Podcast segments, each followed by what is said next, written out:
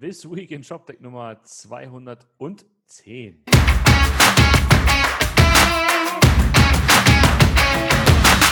Guten Morgen, Martin. Guten Morgen, Roman. Mensch, Herzlich willkommen in Lüchen. wo sitzt du denn? Ja, hast du schon vorweggenommen. Wo sitzt du denn da? Was ist denn Genau, das? ich sitze in Lüchen. Also für alle, die, die jetzt gerade äh, f- äh, YouTube anmachen, das ist Findus. Findus begleitet mich seit Anfang dieser Woche und wenn ich mich hier draußen hinsetze, sitzt der quasi auch sofort auf meinem Schoß und geht nicht mehr weg. Also, falls. Eine Katze. Für, die, für, die, für, für. Hörer. Für die Hörer ist es eine Katze. Es ist also kein kleines Wildschwein, es ist eine Katze. Und äh, Martin sitzt da, sieht aus wie so vor so einer Gartenlaube. Ja. Der Sonnenaufgang reflektiert im Fensterglas. Sehr, sehr So ein wenig. hinten ein bisschen ähm, ein paar Fichten. Sehr, sehr entspannt. Genau. Wir sitzen ja auch wirklich so, so mitten im Nirgendwo. Ich habe das ja gerade schon erwähnt. Ne? Was, ist, äh, äh, ähm, was ist der Landkreis in Deutschland mit der niedrigsten Corona-Inzidenz überhaupt? Richtig, die Uckermark. Die Uckermark. Herzlich willkommen in der Uckermark. Also das ist quasi so das absolute Kontrastprogramm zum geplanten Mallorca. Das stimmt. Ja, ja. Ähm, Aber auch schön. Ich wollte sagen, es ist auch schön. Ah, Und das ist ja aller Ehrenwert, dass du dich jetzt da äh, vor, die, ähm, vor die Maschinen setzt, noch ein bisschen äh, über E-Commerce sprechen willst. Was ist denn die Woche passiert? Ja, also eigentlich, äh, man muss ja sagen, wir haben es genau verpasst, weil eigentlich äh, Freitagvormittag letzte Woche, kurz nach unserer Aufnahme, kam die Ja, Nachricht toll. über die Ticker. War ein bisschen, ein bisschen äh, doof getimt von uns natürlich, das ist alles unsere Schuld, ähm, dass äh, Salesforce Mobify übernommen hat. So, Ja, Das könnte jetzt, also Salesforce sagt vielleicht einigen was, Mobify vielleicht noch e- einigen weniger. Ähm, möchtest du kurz was zu Mobify mal sagen? Mobify ist, wenn ich mich nicht alles täuscht, ein kanadisches Unternehmen, das primär Progressive Web App Lösungen für, äh, ja, für, für Anbieter anbietet, also für Händler anbietet. Also sprich eine Infrastruktur, cloud-basiert, womit, ähm, womit Händler einfach fluffige Frontends bauen können. Und diese Genau. Frontends setzen sie dann klassischerweise auf die berühmten Headless-Systeme. Also Genau. alles das nach. Also muss schon sagen, ich, ich hätte jetzt auch äh, Fokus auf E-Commerce, war schon immer da. Mhm. So, äh, so hatte ich sie zumindest immer, immer wahrgenommen. Und haben dort sich auch in, vor allen Dingen in Nordamerika und schwapp, das schwappte auch so langsam rüber nach Europa, halt einen sehr guten Namen gemacht, äh, was das Thema ja, also generell halt, wie, wie baue ich mein Frontend? Ne? Also bei einigen, bei einigen heißt es ja heute hier irgendwie Digital Experience Plattform.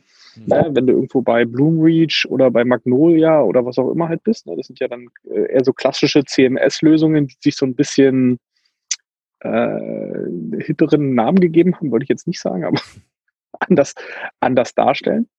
Und Mobify kam schon immer eher aus dieser, eigentlich aus dieser, wie soll ich sagen, also aus dieser Cloud-Ecke. Also es war von Anfang an eine Cloud-basierte Lösung. Es ist relativ ähnlich, hätte ich jetzt gesagt, zu, zu einem Fantastic Mhm. Ja. Was wir halt in Deutschland auch kennen.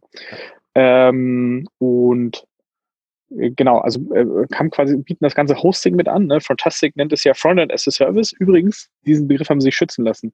Herzlichen Glückwunsch an Thomas. Ist das hat so? sich scheinbar diese Marke Frontend as a Service, äh, wenn ich das richtig gesehen habe, äh, schützen lassen. Ach, okay. Ähm, also von daher geil, dass sowas noch durchgeht heutzutage. Aber gut, super. Also kann, kann man, kann man was mitmachen. Ähm, genau, aber äh, kommt halt aus diesem Bereich, ne, ich äh, gebe so ein, auch, äh, was ich ja mit diesen, mit diesen Headless-Applikationen im, im Backend schon gemacht habe, mit, Mhm. mit einem Shopify Plus oder einem Commerce Tools oder auch einer, äh, ähm, eine SAP Customer Experience, die ja komplett auch schon auf, auf, äh, auf der, äh, bei denen hast du ja auch schon wieder Cloud Commerce ähm, da läuft.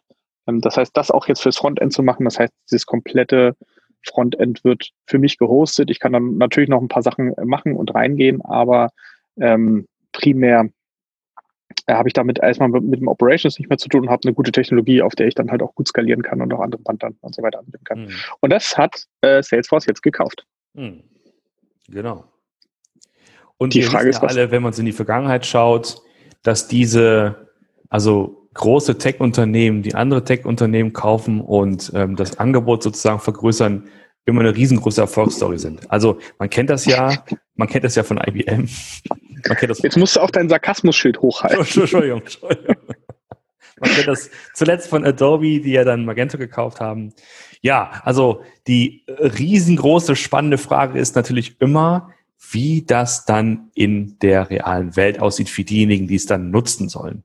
Denn es ist ja oftmals nicht so, dass mit so einer Akquise gleich ähm, die Systeme integriert werden, sondern das ist sozusagen nach außen hin quasi eine einheitliche, äh, ja, ein Anbieter, wahrscheinlich einheitliches Billing, aber hintenrum sind es ja noch ganz verschiedene Applikationen, die dann erstmal zusammen verwendet werden müssen.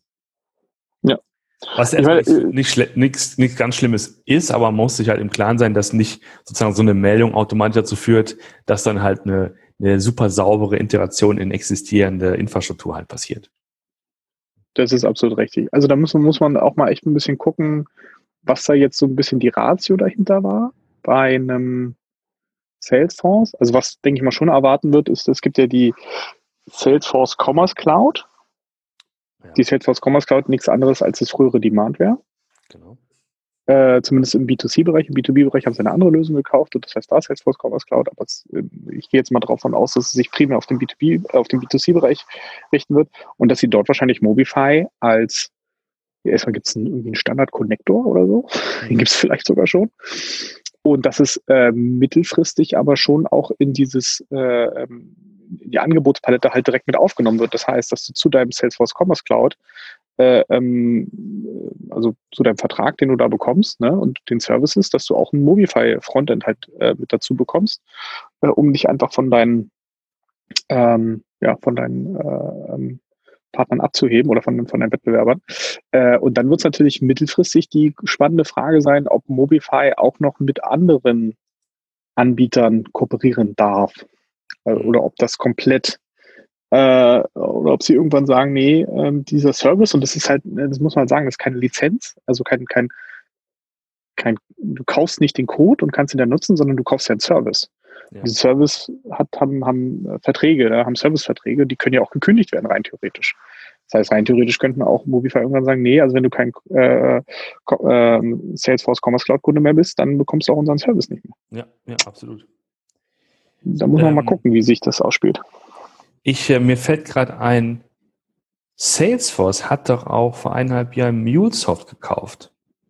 Das stimmt. MuleSoft ist ja so eine Art Schweizer Taschenmesser, was das Thema API-Integration angeht. Ne? Könnte mir vorstellen, dass das vielleicht auch so eine, also als nur als, als Hypothese, ne?